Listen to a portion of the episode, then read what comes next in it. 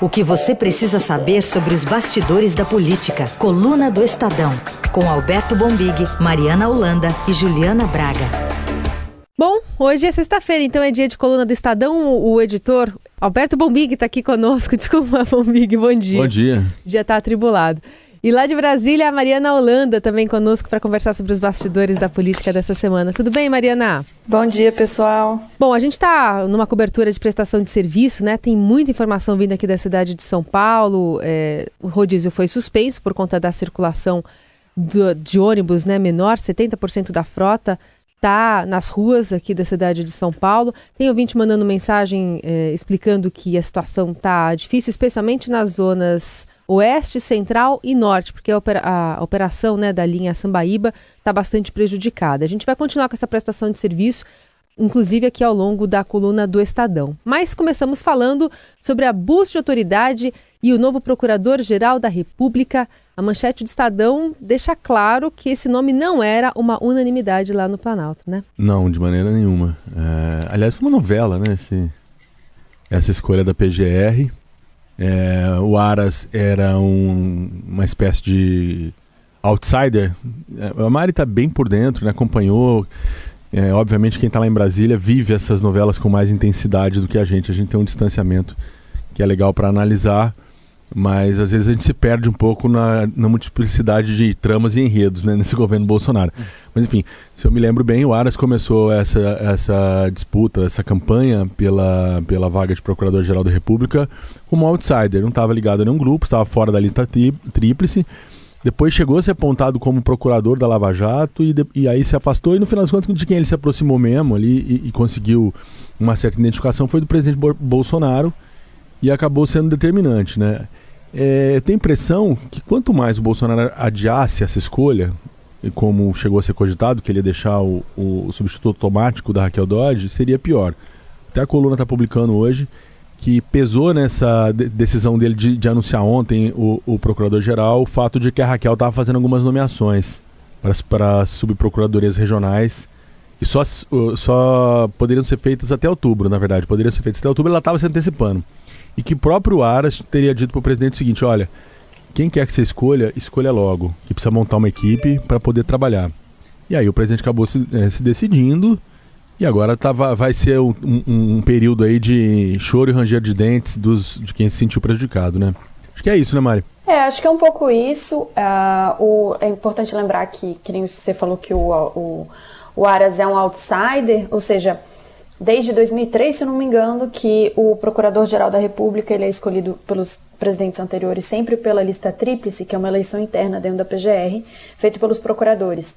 Esse ano, pela primeira vez, desde 2003, escolheram um nome que era fora da lista e que nem um procurador estava conversando ontem, ele me falou, o Aras não é só um nome fora da lista, ele é anti-lista.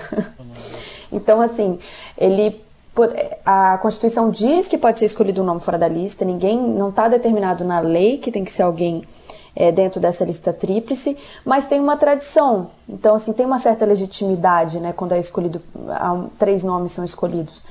E o Aras não apenas fez, ele meio que fez campanha por fora, ele sequer foi tipo o Bonifácio de Andrade, alguns outros nomes que foram por fora, a própria Raquel foi fora da lista, ele fez meio que campanha contra a lista. Então tá um, uma divisão interna que o Augusto Aras vai encontrar dentro da corporação muito grande, né? Nessa semana teve uma demissão em massa do pessoal da Lava Jato, tem uma insatisfação muito grande dos grupos lá dentro por causa da história da Vaza Jato, enfim. É, e as pessoas que eu tenho conversado, pelo menos ontem, né, elas indicam que ele não tem o perfil que traria união para dentro da procuradoria, né? Resta a gente saber quais vão ser as primeiras atitudes dele, mas tudo que ele indicou até agora, ele parece estar mais alinhado ao presidente da República, ao Planalto, do que à corporação em si. É curioso então que vai vi... ser. Oi, pode, pode hum. completar, Mariana, por favor. Não, acho que vai ser isso. Vai ser interessante ver as primeiras movimentações dele, porque ele pode ser.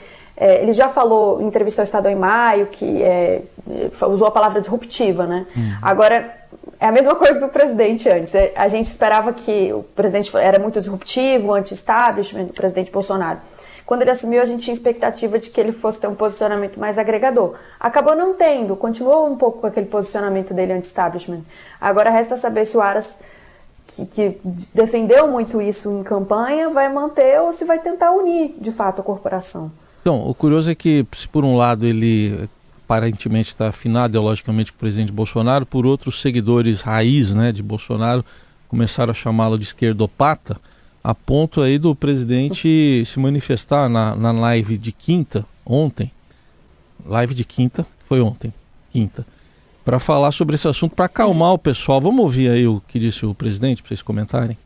E tem uns 20% pelo menos no Facebook falando que acabou a última esperança dele, não vota mais em ninguém, ou vai votar no Moro em 22, ou me esquece. Bem, pessoal, atira a primeira pedra que não tem nenhum pecado. Eu tinha que escolher o um nome. Bom, tá aí. Afinal, esquerdopata ou, ou conservador? O que, que é o ar? Conservador. É. Não, esse.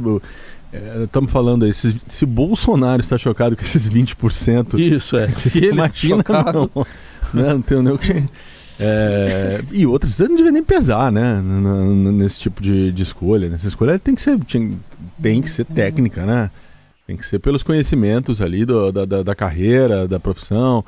É, eu até, olha, eu até confesso que eu não acho a, a questão. Eu entendo exatamente o que a Mari estava explicando ali, que você, quando você despreza a lista tríplice, você pode tirar, entre aspas, a, legitimidade, né? Porque foi a própria categoria que escolheu. Mas às vezes você dá uma chacoalhada em corporações, pode ser interessante. O presidente não tinha esse compromisso de fato é, de escolher da lista tríplice, né? É, é, agora, levar, se levar por, por, por, pressão de grupo, de, de Facebook, de WhatsApp, com todo respeito às redes sociais, com todo respeito, respeito a, a quem é ativista de, de, de redes sociais, mas ela serve apenas como termômetro, ela não pode pautar, né? É, até é engraçado você ver o presidente ter que ir lá e se justificar, porque esse público para ele é muito importante. Para a Procuradoria-Geral da República, para o país, eu acho que não faz a menor diferença.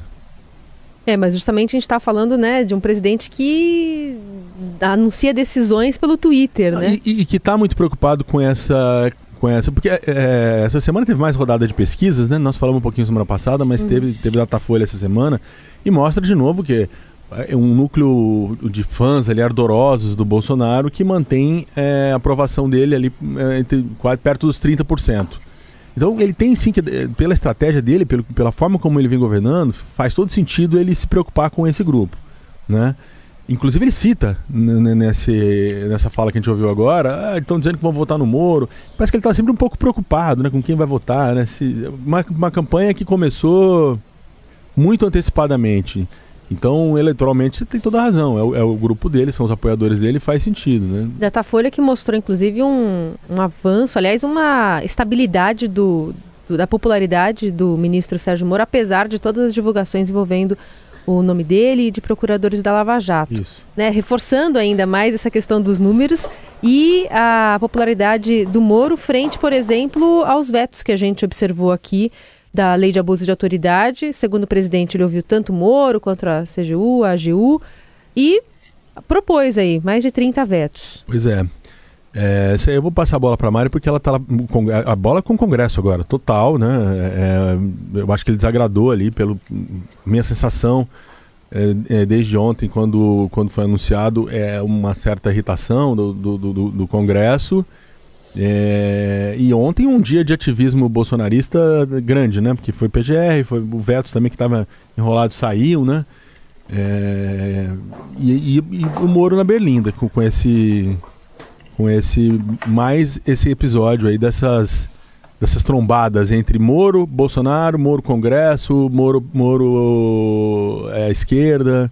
Como é que tá, Mari? O que, que você acha que, que como é que você sentiu o pulso aí do dos congressistas depois é, do Bolsonaro ter vetado 19 pontos da lei de abuso? É, no começo do ontem da, da quinta-feira, teve um determinado momento que ele, o Bolsonaro falou: "Não, eu vou vetar 36 pontos". E aí, só que a lei tem 44, 44 artigos, né? né? Quando ele falou 36, todo mundo entrou em pânico um pouco, sabe? Porque tava todo mundo achando que ele ia vetar 10, aí ele jogou para 36, um pouco um erro de comunicação que depois foram 19 artigos que tocavam em 36 pontos na verdade.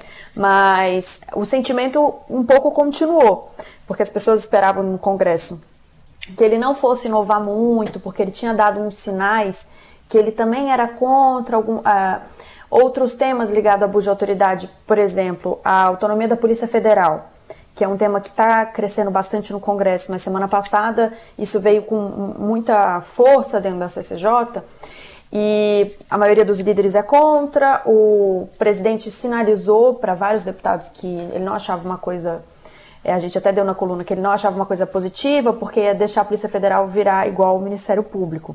Então, sinalizando que ele achava que o Ministério Público tinha abusos, que ele já falou isso abertamente também. É, as pessoas achavam que ele ficaria entre 10, 12 vetos, ele acabou indo para 19. Mas você vê que foi um aceno importante e ele tomou duas decisões importantíssimas no mesmo dia, né?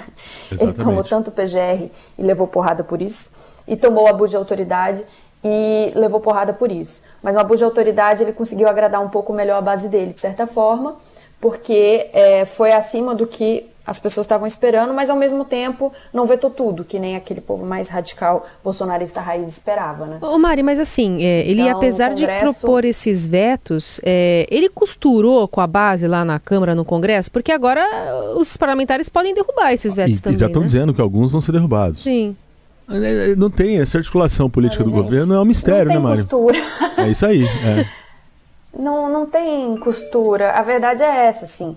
O pessoal do PSL é, que esperava. Uma coisa que eu achei interessante, uma análise boa de, de uns deputados do PSL que eu ouvi, falando assim: olha, por mais que a gente seja contra o abuso de autoridade e a gente acha que a lei inteira está errada, é até bom que o presidente vete vários pontos e não tudo de uma vez.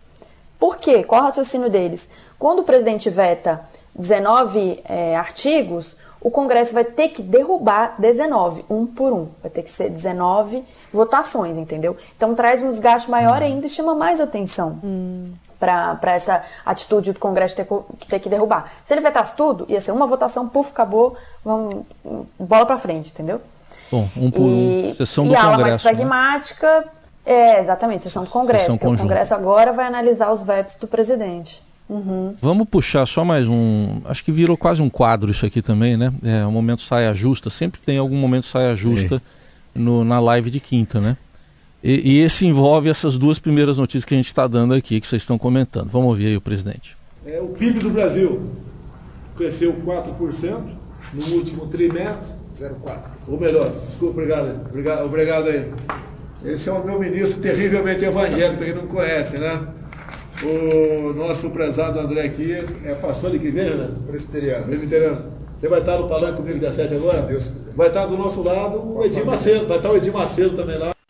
Bom, o André é o AGU, né? Que ele está falando. É. é. Então, o que seria o terrivelmente evangélico, o, o Moro também parece que está na o, fila. O Moro estava nessa live, tava, né? tinha se levantado, acho que momentos antes Isso, ali, né? É, então, uma, uma, aliás, o Moro está Fernando Henrique, né, disse essa semana que, que o Moro devia se demitir, né? É, então, você vê como um político rodado, experimentado, que o Fernando Henrique é, entende um pouco de como funciona o, o, os sinais, né? É, a gente usa muito isso, até, até banalizou, a gente tenta tirar um pouco da coluna, mas a tal da sinalizou, sinalização, né? Mas assim, a política de fato é feita de, de sinais, né? E, e todos os sinais que o Bolsonaro tem emitido é que o, o Moro está numa fritura intensa, né? Pastel, pastel de feira.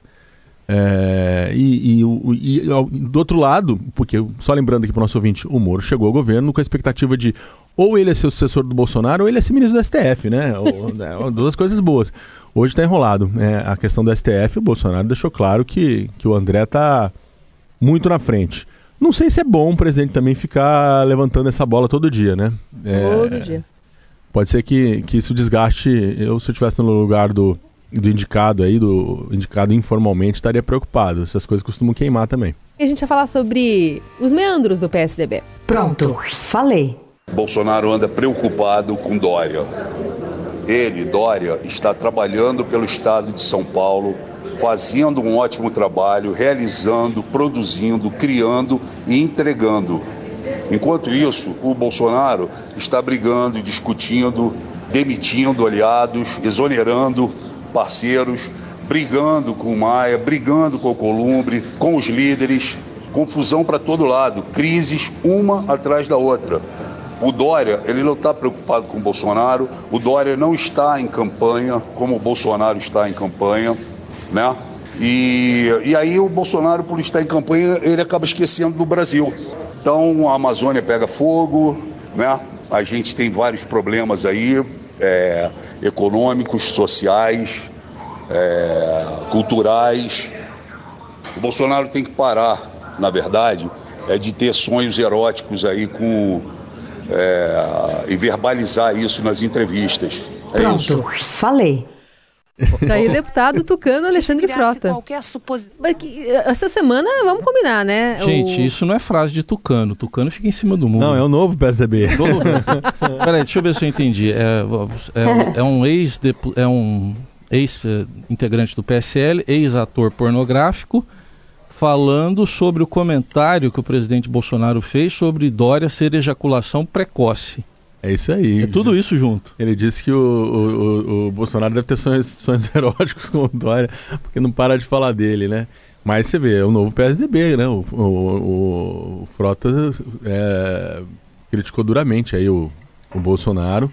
Foi uma das polêmicas da semana, né? O, o, é, aliás, vai ser longa. Eu acho que essa tensão entre Bolso, é, é, é Bolsonaro e Dória vai, crescer ao longo do, do, do passar do tempo né? Que os dois miram a mesma coisa. Aliás, o Frota diz que o, o como é que foi, Carol, que o, que, ele, que o Frota fala agora, né? O Dória não está preocupado com a eleição. Não tá, é, ele falou que não está preocupado com a eleição. Parece que o presidente está, mas. Não, também não é assim, não. né? Também não é assim. O Dória está preocupado com a eleição também. Eu acho que ele está mais centrado que o Bolsonaro, isso é fato, né? Está arrumando menos, menos briga é, do que o Bolsonaro. Mas é óbvio que no horizonte do, do governador João Dória está 2022, como está do Luciano Huck, como está da esquerda, como está de todo mundo. É, é, já que você usou aí a expressão do, do, próprio Bolsonaro da ejaculação precoce, é uma é a eleição da ejaculação precoce. Né? Coletiva, né? então. Coletiva. Começou, é, nós estamos com sete, oito meses de, de, de governo e, e, e, os, os presidenciáveis já estão aí trocando, trocando sopapos. Né? Mas estão, mais que isso, estão aceitando as provocações, né, Mariana? Porque ontem, aliás, aliás na semana passada, o Bombig disse que apostava que o, o Dória não ia comprar a provocação Errei, tá do vendo? Bolsonaro. E não só comprou, mas assim, o que a gente viu foi uma escalada, né, de falas nesse sentido. Quer dizer que o Dória se mostra cada vez mais é, dentro do jogo, ele né? Comprou num tom mais baixo, mas ele respondeu. É, é. é, eu acho que aquela ficar sem resposta, aquela de que ele é vermelho, ele, ele era amigo do, do, do da Dilma e do Lula, aí ia ficar Sobre ruim pro Dória, de fato, porque o Bolsonaro quer empurrar o Dória pra esquerda de qualquer jeito, né? A direita é minha, tenta empurrar o Dória pra... É, mas... Pode falar, Mari. Mas quando, quando fica muito baixo o nível, que nem a questão da ejaculação precoce, aí ele aciona o novo super aliado dele, Alexandre Frota, para poder responder no mesmo nível. Sim. Falar de sonhos eróticos e tudo mais. O Dória não desce nesse nível, né? Ele, ele responde quando assim, mamão, não, não mamei na teta do PT, foi tudo regular, não sei o que, não sei o que. Agora, quando desce demais o nível, ele fala, opa, peraí que eu tenho alguém para fazer esse trabalho. Mas mesmo sem provocação, o Dória, por exemplo, falou sobre a Bachelet, né? O, o presidente atacou falou, a ex-presidente Falou chilena. sobre a Bachelet. O Dória já tinha se posicionado até na questão do Felipe Santa Cruz, que também tem uma certa semelhança, né? Sim. Também são mortes da ditadura, o pai, do, pai da Bachelet e pai do Felipe Santa Cruz. E o pai do Dória foi exilado. É, ele respondeu ali com, que nem a Mari falou, dentro, numa posição sem entrar na, na, na baixaria. É, e, mas disse um pouco isso que o, que o Alexandre Frota verbalizou também, né? Que o Bolsonaro tinha que se preocupar mais com, com o país, né? É, agora, até quando vai durar essa, essa, esse é, sangue frio do Dória, né? Para não, não, não entrar nessa, no ringue bolsonarista? Vamos ver. Eu acho que, o, que, o, que ele. Tá ficando claro uma das estratégias de puxar um, um, uma figura que não é Alexandre Frota, que é polemizador, que não tem medo da polêmica, até para defendê-lo, né? Então, é, nesse sentido, foi uma boa para o Frota, pro Frota pro, pro PSDB e para o Dória ter o Alexandre no partido, né? Ele, ele entende a linguagem do bolsonarismo, que nem bem, que nem bem observou a Mari, e ele é bom de, de polemizar. Né? Ah, e só é, fazendo uma última observação desse caso, o Fernando Henrique, né, que é o, é o presidente de honra do PSDB, é o, o pena branca do partido aí, é, disse que viu um retrocesso na chegada do, do Frota ao PSDB. Né? Ele não, não, tinha se manifestado sobre isso, falou isso no programa de televisão essa semana. Então essa ala histórica do PSDB não gosta muito disso não. Cabeças brancas. É. Vamos saber quem que se destacou na semana então. O personagem da semana que é Michelle Bachelet, ex-presidente do Chile, né, alta comissária da ONU para os Direitos Humanos, É, após a ex-presidente do Chile dizer que há uma redução do espaço democrático no Brasil, o presidente Bolsonaro atacou Bachelet, o pai dela, né, como você citou já aqui, Bombi, que foi Isso. morto pela ditadura do ditadura do Pinochet. Vamos ouvir o, o que disse aí o presidente. Senhora Michele Bachelet, se não fosse o pessoal do Pinochet derrotar a esquerda em 73, entre ele e seu pai, hoje o Chile seria uma Cuba. Eu acho que não preciso falar mais nada para ela. Parece que quando tem gente que não tem o que fazer, como a senhora Michele Bachelet, vai lá para a cadeira de direitos humanos da ONU. Pois é, né? Mais um. Essa, essa aí conseguiu unir esquerda e direita no Chile, né? Pinheira respondeu, que é adversário Isso. dela, da Bachelet lá. É. Ali eles se alternam no poder, né? Ela e ele. E alinhado ao Bolsonaro, né? Isso. Alinhado ao Bolsonaro. Eu, ele, eu, acho, eu acho que ele se sentiu é, na obrigação de responder para deixar claro, ó, não tem nada a ver com isso, né? O cara é meio oleado aqui, mas eu não tenho nada a ver com isso. É, pegou mal, pegou mal, né? Como é que, que foi em Brasília, Mari?